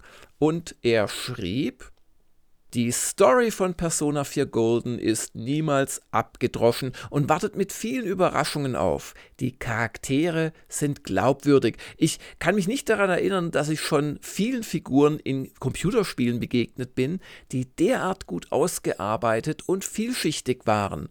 Auch wenn er anmerkt, dass es halt alles im Rahmen so typischer JRPG-Klischees so ein bisschen blieb, aber trotzdem lobt er das sehr. Auch das Motiv des Kampfes gegen die eigenen inneren Dämonen gefiel mir sehr gut. Und ebenfalls positiv, das Grinden ist zwar durchaus vorhanden, es gehört einfach zu einem Japano-RPG wie das Salz in die Suppe, aber deutlich harmloser und weniger stupide als etwa bei Star Ocean. Oder beim Vorgänger Persona 3, das ich ja neulich äh, angefangen hatte, das, das ist noch richtiger Grind. Da war viel, glaube ich, schon um einiges netter. Ja, ja, ja. Nee, das hat mir auch echt gut gefallen und es hatte halt diese übliche, äh, ja, Echtwelt-Story drumherum in der äh, Inaka, also in der, in der japanischen Provinz, in so einem kleinen Städtchen, ist man halt so ein Schüler, der mit anderen Schülern sich da nach der Schule trifft und dann die auch einweiht in den eigenen Kampf gegen die Dämonen und das mit denen so langsam herausfindet. Das, das Dämonenreich wird immer über den Fernseher betreten oder auch muss nicht der heimische sein, kann auch in einem, äh, ich nee, ich glaube, es findet in dem Spiel ausschließlich über so einen ja, Hi-Fi-TV-Laden statt, wo man dann immer wieder in die Welt eintritt. Also es ist schon ein sehr, sehr schönes Spiel. Man muss lernen, genau, auch zu Hause. Oder geht in die Stadt, in die Eisdiele und so. Oder geht in ein anderes Jahrzehnt. Ich muss dich hier jetzt losreißen, aber wir sind uns einig, also das war vielleicht vor zehn Jahren so das Test-Highlight, Persona 4. Ja, ja, ja. Golden, aber kein Mangel an Test-Highlights im Jahre 2003, die GameStar 3 2003 wusste gar nicht, wohin mit all den tollen Testthemen auf dem Titel. Und weil man sich nicht entscheiden konnte, hat man äh, alle drei drauf gequetscht, oder wie war das? Ja, genau. Also, das ist ein ganz äh, interessantes Heft, die 3 2003, weil es vollgestopft mit Highlights ist, aber ansonsten im Testteil so gut wie nichts. Das ist eine ganz interessante Ausgabe. Und eigentlich ist es sehr gefährlich, drei Themen gleichzeitig auf den Titel zu packen und das auch noch zu versuchen, mit einer gemeinsamen Titelgrafik zu lösen. Perfekt ist es nicht gelungen, einfach weil es offensichtlich zu CNC Generals kein, äh, ja, was, was ist denn das, Halbporträt oder wie nennt man diese Art von, wenn ab dem Nabel aufwärts die Leute zu sehen sind, äh, weil man hatte da nur ein Gesicht halt, aber äh, ja, ich finde, es hat nicht schlecht funktioniert. Es, passen nicht wirklich zusammen, die Artworks. Auch der Sam Fisher neben dem Unreal Aliens, also er guckt da schon etwas pikiert. Ja, auf der anderen Seite, gleichzeitig weiß man halt auch gleich, oh, das sind drei verschiedene Spiele, statt es als eins misszuverstehen. Aber vom Titeltext Testgewitter her, äh, von dem, was wir da aufgefahren haben an Quantität, also Komplettlösung, Videos und Megatests zu allen drei Februar-Hits, das war schon eine sehr, sehr starke äh, Titelstory, finde ich. Und um welche Spiele geht es denn außer dem Sam Fisher und seinem Splinter Cell? Es geht um CNC Generals, um Unreal 2 und um Splinter Cell. Und ich glaube, das haben wir nie wieder gemacht. Wir haben tatsächlich auch die drei Wertungen zu den drei Spielen gleich auf den Titel geschrieben. 91% bei CNC Generals, 89% bei Unreal 2 und ebenfalls 91% bei Splinter Cell. Man hätte es vielleicht noch eine Linie drunter, also so eine Summenlinie drunter ziehen können und dann den Schnitt noch angeben, 90,5% oder so. Aber ähm, das sollte halt verdeutlichen, dass es wirklich. Oder den, den Luftdruck, also wenn ihr schon mit dem Titeltext Testgewitter hier auffahrt, hätte man noch die Wochenendvorhersage oder. Ja, oder äh, sehr trocken im norddeutschen Raum oder so. Also ich finde das, ich finde das ein, ja, mal etwas anderen Titel und auch einen guten Titel. Also für einen Verlegenheitstitel äh, ist es ganz ordentlich gelöst. Aber ja, ich glaube, es hat seine Gründe, warum man sowas eher gemieden hat, oder? Ja, natürlich, es ist, es ist immer schwer, aber in dem Fall absolut gerechtfertigt. Und wie gesagt, also der, der Grafiker hätte gerne äh, gerade bei, bei CNC Generals was Passenderes genommen, aber es gab es halt offensichtlich nicht. Darum da halt nur ein halbes Gesicht und bei den anderen jeweils der halbe Ganzkörper. Ja, dann klappern wir sie doch der Reihe nach ab. Diese drei Test-Highlights waren, glaube ich, auch alle Spiele, die vorher schon mal für Previews separat alleinige Cover-Themen waren. Und so ist es jetzt halt die, die Gestirne. Das haben wir ja auch immer wieder mal, siehe letzter Februar, ne, Elden Ring und was nicht alles rauskam. Du hast manchmal diese Monate, da kommen sie alle auf einmal. Was willst du machen? Also das war nicht von euch geplant. Ich Nein, nicht die, die trotz, Publisher. Also trotz einer gewissen Bedeutung der GameStar in dieser äh, Phase ähm, in der deutschen Spieleindustrie und vielleicht sogar leicht international bei manchen Themen, glaube ich nicht, dass drei äh, Hersteller ihre Release-Pläne nach unserem Titel ausgerichtet haben. Aber genau, fangen wir doch mal an mit Splinter Cell. 91% Haupttesterin war die Petra Schmitz und die, ja, das darf man glaube ich sagen, die kriegte sich gar nicht mehr ein vor lauter Lob. Splinter Cell ist mein neues Action-Evangelium. Die perfekte Mischung aus Schleichen, Tricksen und Ballern wird einfach nie langweilig. Und dank Quicksave-Funktion kann ich jede noch so schwere Passage auf zig Arten ausprobieren. So stört mich kaum, dass der Waffenwechsel manchmal zu einer kleinen Ewigkeit verkommt. Schade nur, dass die Spielzeit so schnell vorbei ist.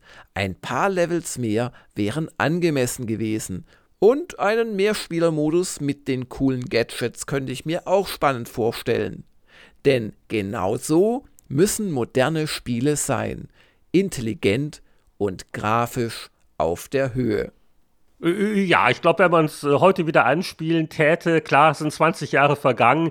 Die Faszination damals, die haben also viele verspürt, weil du halt doch gewisse spielerische Freiheiten hattest. Das war mal eine andere Art von Stealth-Spiel und für die damalige Zeit wirklich beeindruckend. Also das kann ich unterschreiben.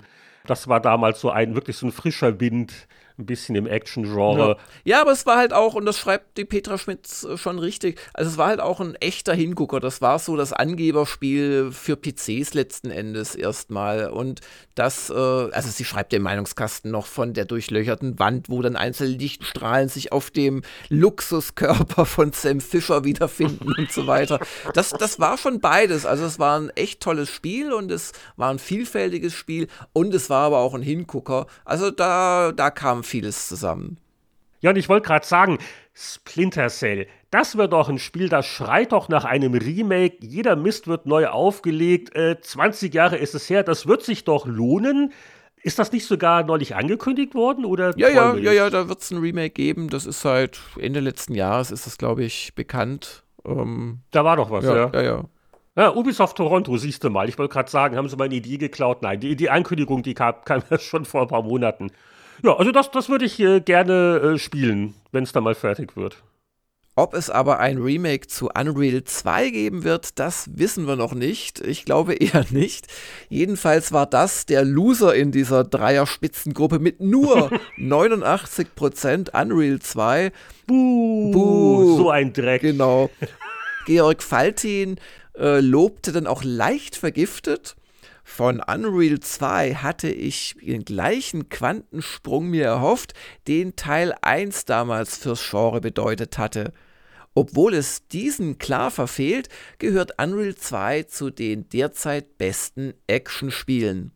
Ohne Hänger oder nervige Rätseleinlagen kämpfe ich mich durch prima gestaltete Levels, freue mich über größtenteils clevere Gegner und viele geskriptete Ereignisse. Nur eines stört mich an der für Shooter-Verhältnisse überdurchschnittlich guten Story. Dadurch, dass gleich mehrere Parteien hinter den Artefakten her sind, fehlt ein klares Feindbild. Ja, dann lobt er noch auch die Grafik, auch wenn sie etwas hinter den Fähigkeiten der Unreal Engine zurückbleibe und schreibt noch, besonders liebe ich die originellen Waffen, allen voran der spektakuläre Flammenwerfer. Flammenwerfer ist immer gut, ja. Hm. Ja, ich habe an Unreal 2 erstaunlich wenige Erinnerungen, muss ich sagen. Also das, wir, wir, wir reden ja heute nicht über Unreal 4 und so. Das ist irgendwie dann, ja. Unreal 2 ist auch so lange irgendwie gepreviewt und gehypt worden und was dann rauskam, ich glaube, jeder war so, ach ja. Ja, nicht enttäuscht, nett, aber auch nicht nochmal positiv überrascht, genau. Ganz anders allerdings C und C Generals, der fünfte, glaube ich, Teil der Command Conquer Serie, wenn man die Red Alerts, nein, der vierte, wenn man die Red Alerts nicht mitzählt. Und ein gewisser Jörg Langer war neben dem Haupttester Patrick Hartmann sehr angetan. 91 Prozent und ich schrieb damals, bestes Command Conquer seit Teil 1. In keinem Echtzeitspiel geht's dynamischer zur Sache. Einstürzende Türme begraben Flakstellungen unter sich, Ranger arbeiten sich von Haus zu Haus vor oder seilen sich von Helikoptern ab. Überall rappelt, zischt und explodiert es. Und im Multiplayer-Modus macht auch die GLA richtig Spaß. Das war eine der drei Parteien. In Sachen Story bleibt Warcraft 3 klar überlegen und Age of Mythology ist epischer, man denke nur an die Seeschlachten. Doch davon abgesehen braucht CNC Generals keinen Gegner zu fürchten. Ja, und der Haupttester lobte noch Dinge wie den Tiefgang, das gute Kampfsystem, dass man wirklich alle Einheiten und auch die Generalsfähigkeiten, das waren so Art äh, Superboni, darum ja auch der Name Generals, wirklich gern genutzt hat. Ja, war ein tolles Spiel. Aber nach all der Lobhudelei müssen wir auch mal hier ein Kuriosum erwähnen, das äh, kam und schnell wieder ging, dass man auch heute so ohne weiteres nicht mehr spielen kann. Denn es war ein Online-Spiel. Hier nur ein paar Stichworte aus dem Test. Zeitintensiv und langweilig. Kaum mehr als ein überteuerter Chatraum. Wer erinnert sich noch an The Sims Online? Äh, ich? Keine Ahnung. Klingt so, als müsste man es kennen. Sims ist doch eine super Serie, da war doch online garantiert klasse. Genau, das war wohl so ungefähr auch dann die Diskussion so in der Managerrunde. Und äh, ja, es, es, war also ein dermaßen unausgegorener Krampf. Die Sims waren so ein Riesenerfolg. Äh, man dachte wirklich, das ist die Lizenz zum Gelddrucken. Mm. Es war vom Spieldesign her, naja, welches Spieldesign?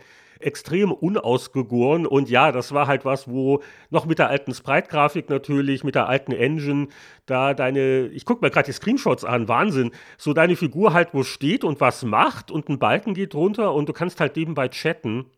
Äh, ja, also das hatte ich auf einer Seite äh, also doch ziemlich verrissen. Also bei allem guten Willen und bei aller äh, Sims-Faszination. Aber, ach Gott, was habe ich denn damals geschrieben? Also, ein Spieldesign-Unglück, das außer Bedienung und altersschwacher Grafik-Engine wenig mit der tollen Solo-Vorlage zu tun hat. Das langwierige automatische Lernen und Arbeiten ist ähnlich spannend wie Farbe beim Trocknen zuzusehen. Dem Spiel fehlt die Motivationsgrundlage. Wozu Geld verdienen, wenn ich alle nur denkbaren Objekte bei anderen Spielern kostenlos nutzen darf?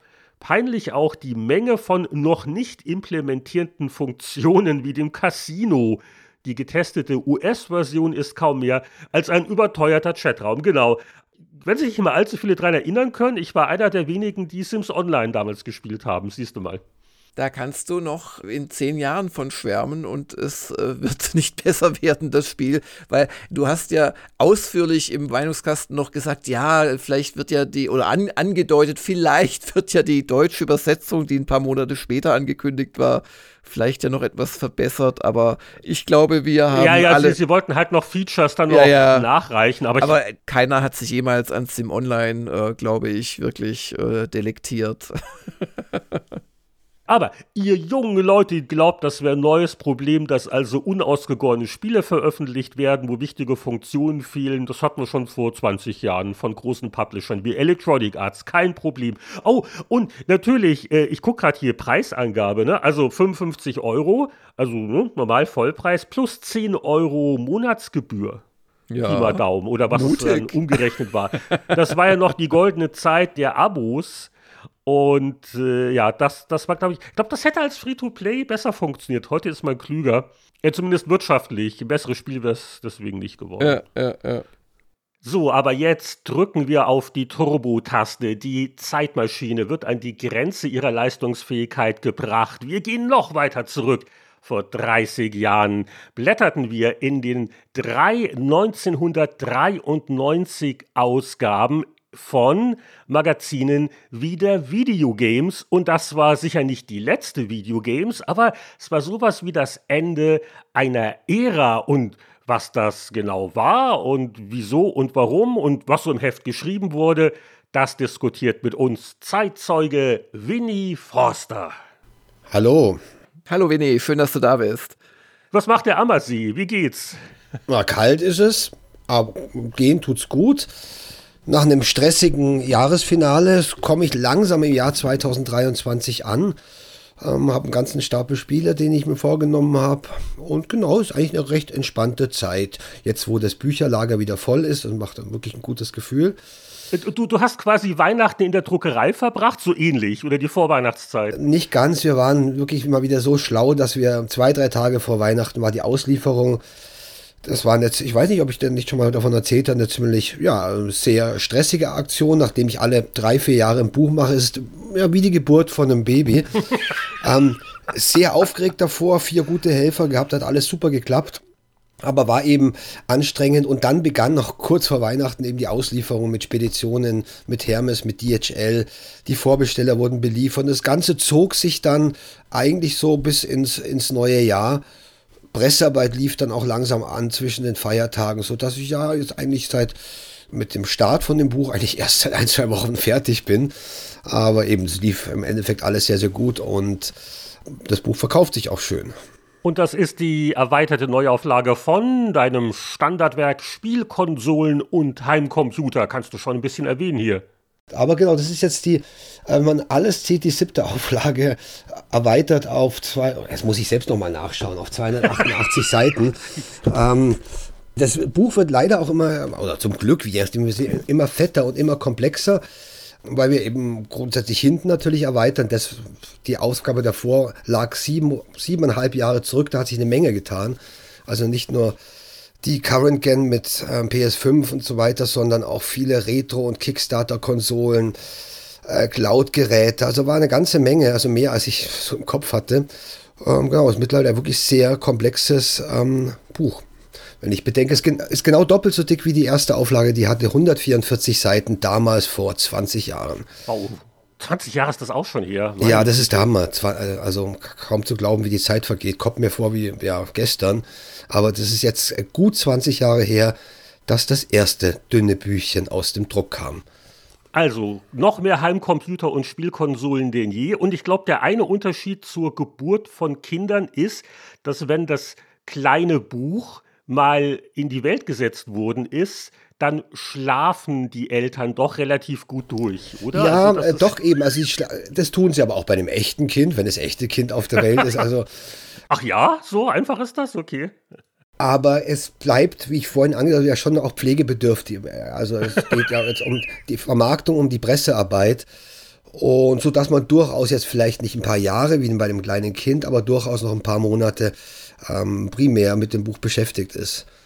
Was wir jetzt in der Hand halten, naja, nicht bei allen physisch, aber als PDF immerhin, ist die Videogames 393. Ich dachte immer neulich noch, hey, ist nicht Cybermedia mit dem Magazin Maniac 93 gestartet und dann gucke ich hier ins Impressum und schau an, in dieser Videogames ist ja fast die gesamte Cybermedia Startmannschaft noch dabei. Vini, wie war denn das damals? Hattet ihr das schon gekündigt oder war das so dein, deine letzte Videogames? Das war wohl die letzte. Also ich habe jetzt die Folgeausgabe nicht mehr angeschaut, aber wenn man sich dieses Heft anschaut, ist ja von Martin und von mir fast nichts mehr drin. Ich glaube zwei Testchen. Das müsste ein Heft gewesen sein, wo wir tatsächlich schon ausgelagert waren. Habe ich, glaube ich, auch schon mal erzählt, in einem alten Markt- und Technikgebäude, wo man uns dann versetzt hat, nachdem wir gekündigt hatten. Das müsste genau das Heft gewesen sein, wo eigentlich zwei Mannschaften am Start waren. Die gehende Mannschaft um Martin Gaksch und die neue Mannschaft um Hartmut Ulrich müsste schon an, auf ihren Plätzen gewesen sein. War auch so eine sehr aufregende Zeit des Übergangs. Es war ja die Zeit kurz bevor CD-ROM kam, die RISC-Chips kamen. Ähm, und für uns, also für Martin, Andreas Knauf, Ingo Zaborowski, für mich war es doppelt und dreifach aufregend, weil wir genau in dem Monat quasi unsere Plätze geräumt haben. Wobei im Impressum ist ja noch da Martin als Chefredakteur. Also das muss wirklich genau vor 30 Jahren muss so diese, diese Bruchphase gewesen sein. Also ihr habt gesagt, Markt und Technik, äh, es reicht, wir machen unseren eigenen Laden auf, hier sind die Kündigungen und Markt und Technik hat gesagt, okay, ihr arbeitet doch schön eure Zeit ab, es gibt da ja Fristen, aber äh, ja, ihr, ihr, ihr werdet so in eine Zelle gesperrt, so ungefähr. Also wir mussten unsere Zeit nicht immer mehr abarbeiten, wir mussten sie nur absitzen. Dieses Heft und die zwei, zwei Testchen, die ich da noch geschrieben habe, ähm, musste mal nachzählen, ob von Martin überhaupt noch was drin ist, waren die letzten Artikel in dem Moment, wo klar war, dass wir Cyber Media verlassen, sollten wir auch nichts mehr machen, hatten aber noch gut zwei Monate, die wir vielleicht ja, gut zwei, knapp drei Monate, die wir, wie gesagt, in einem Nebengebäude abgesessen sind. Äh, wie fühlt man sich denn da? Hinterfragt man dann solche Entscheidungen? Bereut man das mal so einen Moment? Ist schon ein bisschen mulmig alles, oder? Also ja. ich, ich, weiß noch mit, mit Boris und mir, ja fast zeitgleich, haben wir ja die PC Player gestartet. Ne? Und also da, da, hat man schon so mal, nachts liegt man mal wach und fragt sich, war das alles jetzt so clever? Wie war das da bei dir? Soweit ich mich erinnere, vor 30 Jahren zum Glück nicht, haben wir gut geschlafen.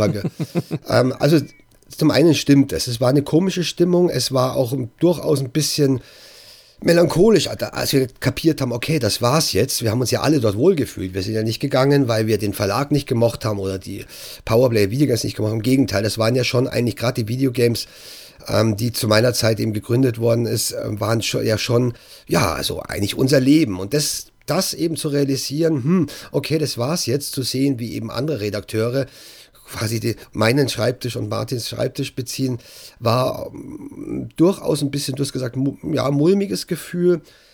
Glücklicherweise eben waren wir schon ähm, gedanklich und in Vorbereitung von unserem neuen Heft und unserem eigenen Verlag so weit, dass uns das ähm, ähm, abgelenkt hat. Also wir hatten quasi nicht lang Zeit, eine Tränen zu ähm, zerdrücken, sondern konnten eigentlich in, in dem genannten Nebengebäude gleich loslegen, weitermachen mit der Konzeption, der Vorbereitung, der Planung von unserem eigenen Verlag Startup.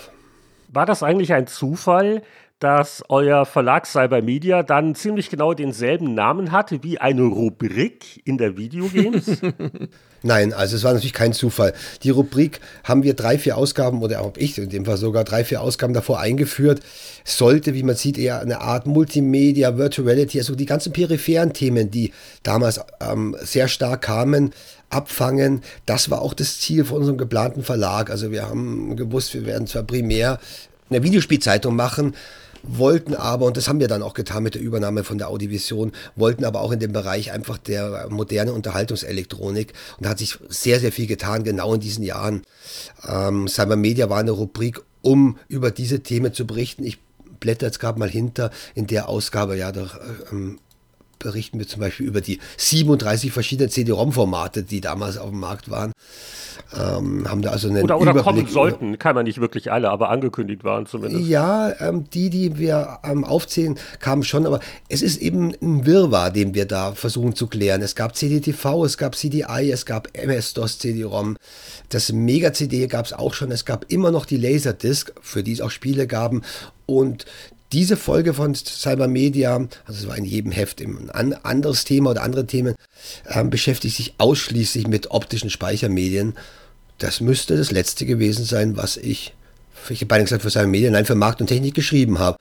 Und ich denke, dass zu der Zeit wir auch schon beschlossen hatten, den Verlag Cybermedia zu nennen. Ja, fangen wir vielleicht äh, ganz vorne an beim Titel. Ich kann mir vorstellen, dass der Jörg damals als junger Mann, der hat das am Kiosk gesehen und sofort sein Kleingeld gezückt, weil es ist ja schon sehr niedlich, äh, was er da so abbrennt. Super Tuns. Ja, ehrlich gesagt, zu der Zeit habe ich ähm, vielleicht, äh, weiß ich nicht, schon mal von äh, Mario gehört gehabt, aber ich war ja kein Consolero so richtig. Und diese Art von Titelbild hat für mich eher so einen Tarnkappenanstrich äh, bedeutet. Das heißt, das habe ich ausgeblendet aus meiner Wahrnehmung. Das soll aber nicht heißen, dass es nicht ein wunderschönes Titelbild wäre.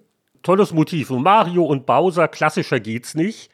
Und da ist aber noch so ein Freisteller reinkopiert von so einem niedlichen Häschen. Und das war ja eigentlich der Haupttest in der Ausgabe. Ich, ich vermute mal, man, man hat sich gedacht, naja gut, also das Tiny Toon Adventures, was so einer der großen Tests in dem Heft ist, das hat halt nicht diesen Bekanntheitsgrad. Also packen wir noch eine Mario Artwork dazu, so ungefähr.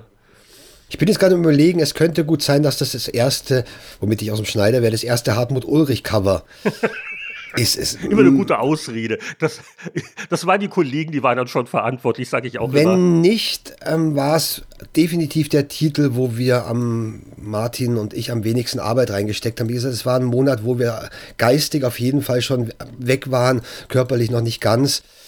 Ähm, mir fällt zu dem Titel überhaupt nichts ein. Also bei den hm. Vorgängertiteln wüsste ich, wie sie entstanden sind, weil es ja wirklich immer eine große Diskussion war, was tut man auf den Titel. Aber zu dem Super-Tunes, ja, müsste man wirklich den Martin Gaksch fragen, ob das noch von uns war oder schon die Nachfolgemannschaft. Und wie du gesagt hast, Tiny, ist es schon extrem niedlich. Also Babsi, Super-Tunes und Mario und Bowser. Ja, also es ist sehr, sehr kinderfreundlich. Wobei das die Videogames auch sein sollte. Das, wir wollten ja im Vergleich auch zur Powerplay. Abgrenzung, ja. Genau, wo die Leserschaft immer älter wurde, auch natürlich dadurch, dass eben teure PCs eigentlich im Hauptaugenmerk der, Powerplay wurden, haben wir versucht, mit der Videogames eine etwas, etwas kindlicher oder kindgerechtere Zeitung zu machen. Und du hast ja schon Technik erwähnt und ein Thema vor 30 Jahren war natürlich Star Fox unter Super FX Chip. Das wurde ja alles auch äh, präsentiert und vorgestellt auf der CES in Las Vegas. Da gibt es einen Bericht, wobei den hat, glaube ich, der Christian von Duisburg von der Powerplay geschrieben. Also jetzt kein eigener Videogames-Mensch in dem Sinne.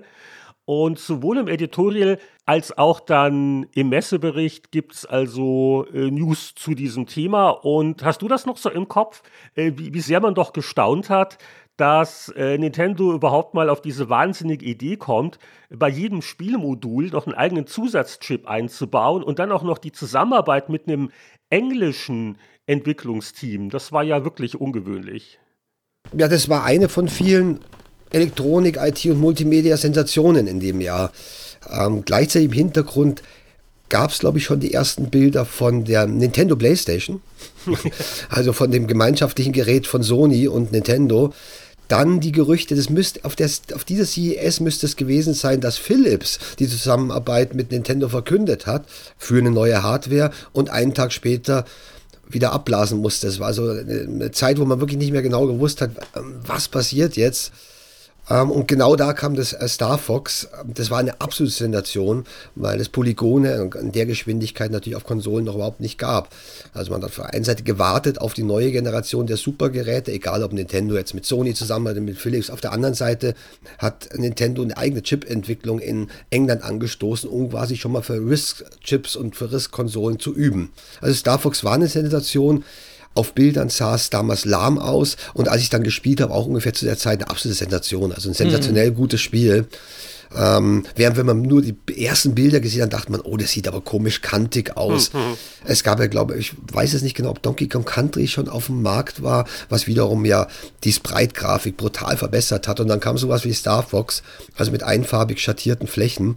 Aber in dem Moment, wo man das gespielt hat, innerhalb von Sekunden war das eine solche Rassanz und ein vollkommen neues Spielgefühl. Mhm. Echtes 3D.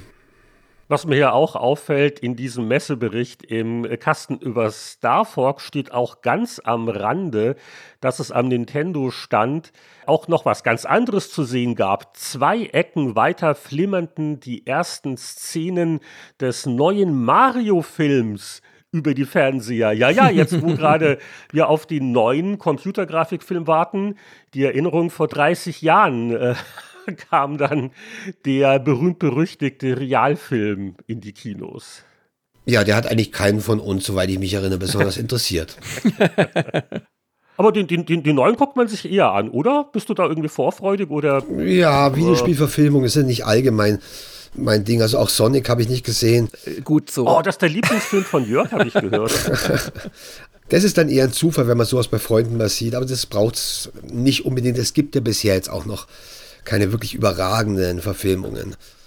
Ja, ist dir irgendwas Besonderes im Testteil aufgefallen, Winnie, was du hervorheben willst? Also ich habe mir so ein, zwei Sachen aufgeschrieben, aber. Also nur die Erinnerung, dass das wirklich ähm, Abschiedstests waren und wenn ich mir das so anschaue, waren das auch keine besonders wichtigen Sachen. Defender of Oasis ist ein nettes, aber primitives Rundenstrategiespiel auf Game Gear gewesen. Also ja, das kann man schon mal erwähnen. Also ich wollte gerade sagen, so viele Winnie-Tests waren es nicht. Also es gibt auch noch hier Alien 3 auf Game Boy, 48 Prozent, das war auch noch ein Forster.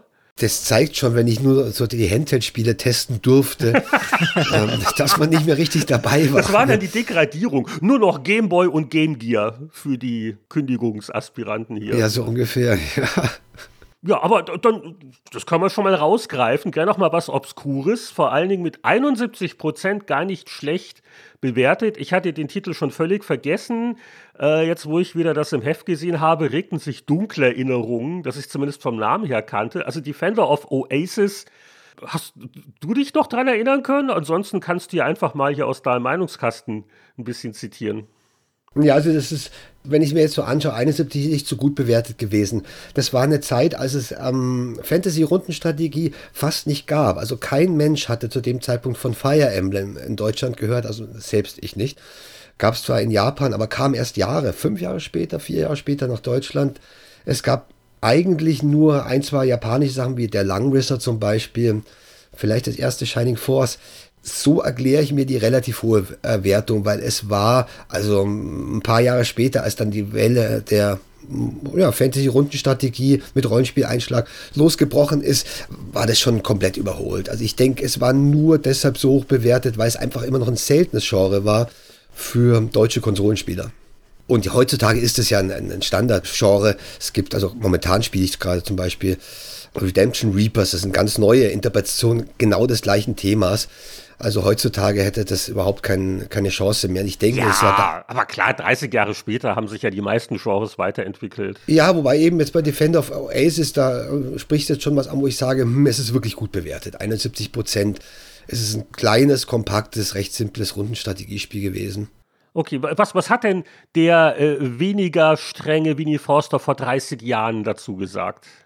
Defender of Oasis ist ein buntes und fantasievoll gestaltetes Abenteuer, das seinen stationären Vorbildern in nichts nachsteht. Die Benutzerführung ist extrem unkompliziert, sodass Kämpfe und andere Handlungen nach wenigen Minuten automatisch von der Hand gehen. Nur das ständige Monstergemetzel nervt. Obwohl die Feinde während der Auseinandersetzung prachtvoll dargestellt sind, hat man sich an ihnen schnell satt gesehen. Außerdem ist Defender of Oasis dem geübten Rollenspieler zu leicht. Ja, und 71% war jetzt auch nicht die Jubelwertung. Aber ich glaube, die höchste Wertung in dem Heft, das könnte ja fast wirklich ähm, eine, eine Titelerwähnung gewesen sein, nämlich Tiny Toon Adventures. Konami hatte damals eine ganze Serie von qualitativ hochwertigen Jump-and-Runs rausgebracht und das war so einer der Höhepunkte, oder? Wie hast du das in Erinnerung? Ja, vor allem war die Überraschung, dass ähm, Konami zu der Zeit begonnen hat, viele Lizenzen zu kaufen, was eigentlich Acclaim gemacht hat und Ocean und was ja eher berüchtigt war. Also dass sie bekannte ähm, TV, Comic und Filmfiguren genommen haben, zum Beispiel ja auch die Ninja Turtles. Und unsere Überraschung war, dass diese Lizenzumsetzungen von Konami wirklich gut waren, dass also die eigentlich genauso gut waren wie die Konami Originalspiele. Und zu denen muss man sagen, heute kennt Konami kein Mensch mehr. In diesen Jahren war Konami wohl der beste, einer der besten, wenn nicht gar der beste Videospielhersteller der Welt. Also hat großartige Spiele gebracht, hauptsächlich für NES und Super Nintendo. Und wir waren eben skeptisch, als uns dann der Deutschland-Geschäftsführer, die Europa-Geschäftsführung saß, auch in Deutschland, in Frankfurt, ganz stolz mitgeteilt hat, dass sie eben ein paar US-Lizenzen gekauft haben. Dachten uns auch, okay, machen die eigentlich den gleichen Fehler wie Acclaim, geben ihr Geld für Lizenzen aus, nicht, nicht für die Entwicklung. Aber ähm, genauso wie ähm, Teenage ähm, Ninja Turtles war Tiny Toons ähm, brillant, also designt, also wirklich super ordentlich. Das war eine angenehme Überraschung. Ja, und der Haupttester äh, war Ingo Zaborowski, der ja leider vor einigen Jahren verstorben ist. Ähm, und er schrieb, unglaublich, was die Programmierer alles in das Spiel gepackt haben.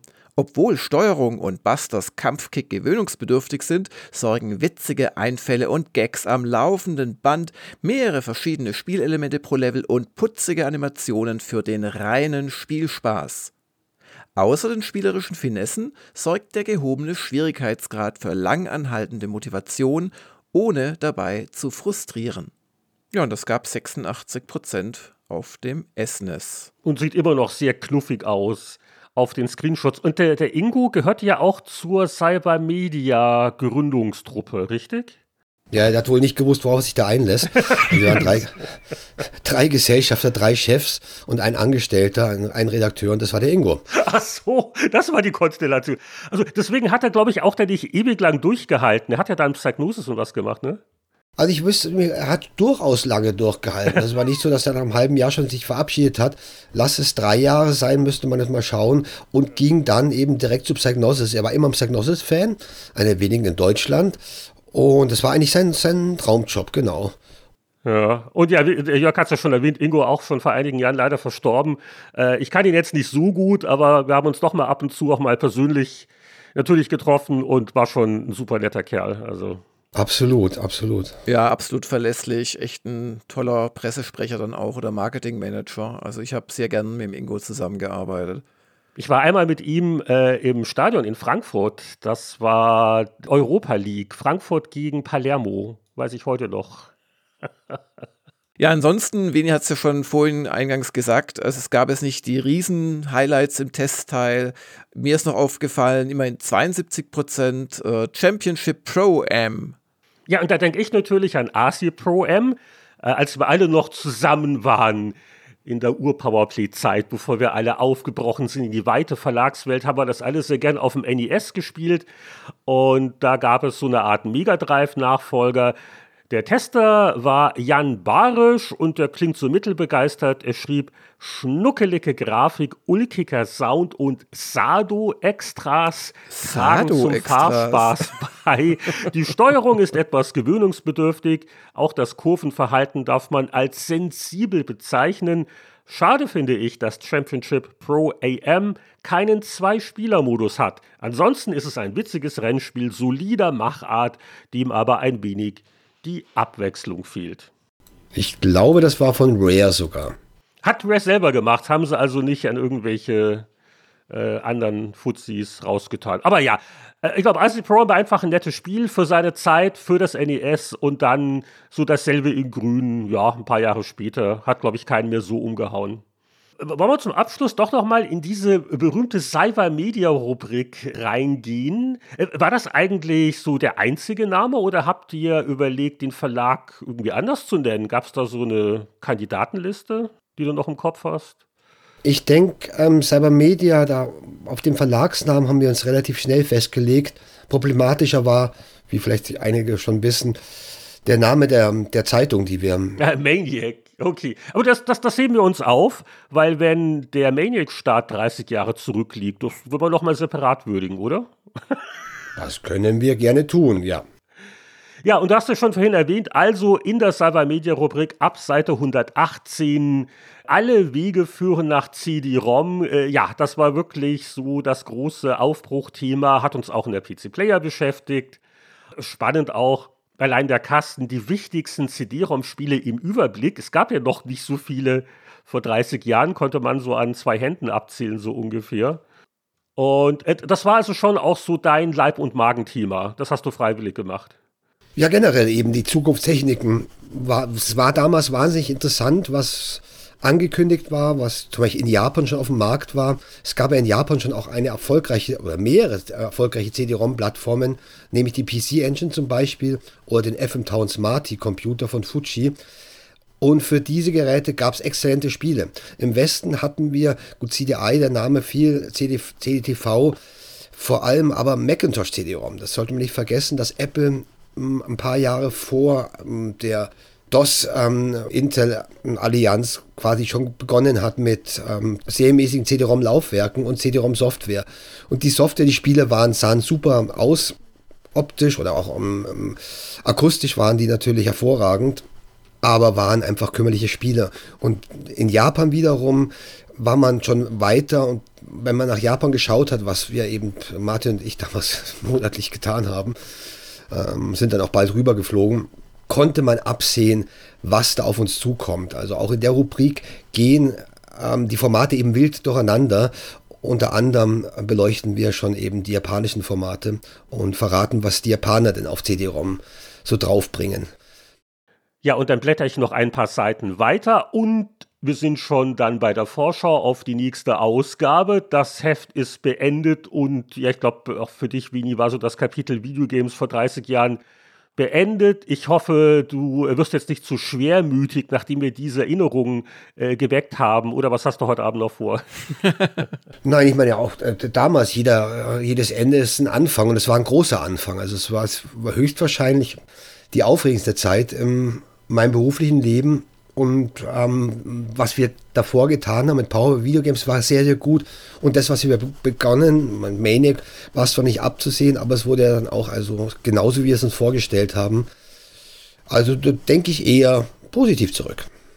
Ja, und mit diesen Schlussworten äh, beenden wir das Blättern in der Videogames 393, bedanken uns ganz herzlich bei unserem heutigen Gast Winnie Forster, also hoffentlich auf bald.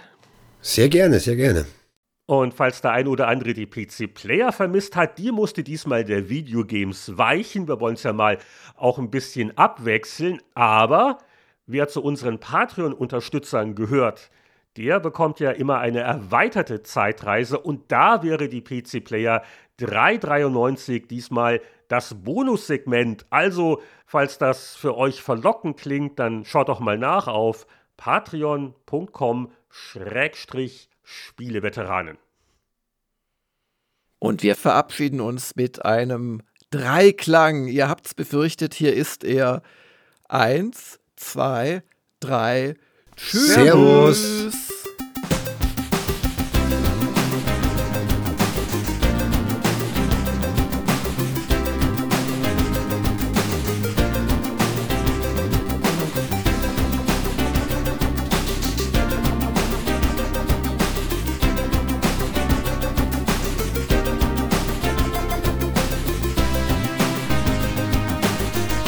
War Spieleveteranen-Podcast Episode 310 mit einer Zeitschriften-Zeitreise, die uns auch zur Videogames 393 führte.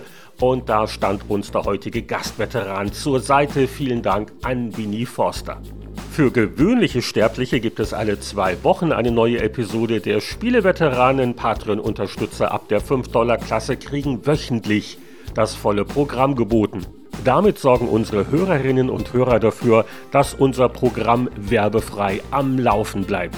Und wie immer am Ende der Sendung der namentliche Gruß an die Mäzen-Unterstützer. Stellvertretend für die ganze Community preisen wir Christian Kohlheim, Markus Werner, Jumper, Marc-Alexander Grundke, Lüder Görtmüller, Mario Stritzelberger, Alexander Schulz, Tobias Navarra, Christian Timmer, Gronk, Andreas Wanda, Peter Verdi, Heinrich von Weinau, Oliver Reynolds, Hans-Peter Krüger, Thomas Jeissing, Patrick Grosse, Sass Walker, Matthias Faut, Rainer Pielmann, Julian, Daniel Frödert, Frank Ridders, Florian Zimmermann, Thomas Jackie Scheffler, Freak N und Robbie. Bis zum nächsten Mal alles Gute. Wir hören uns wieder beim Spieleveteranen Podcast.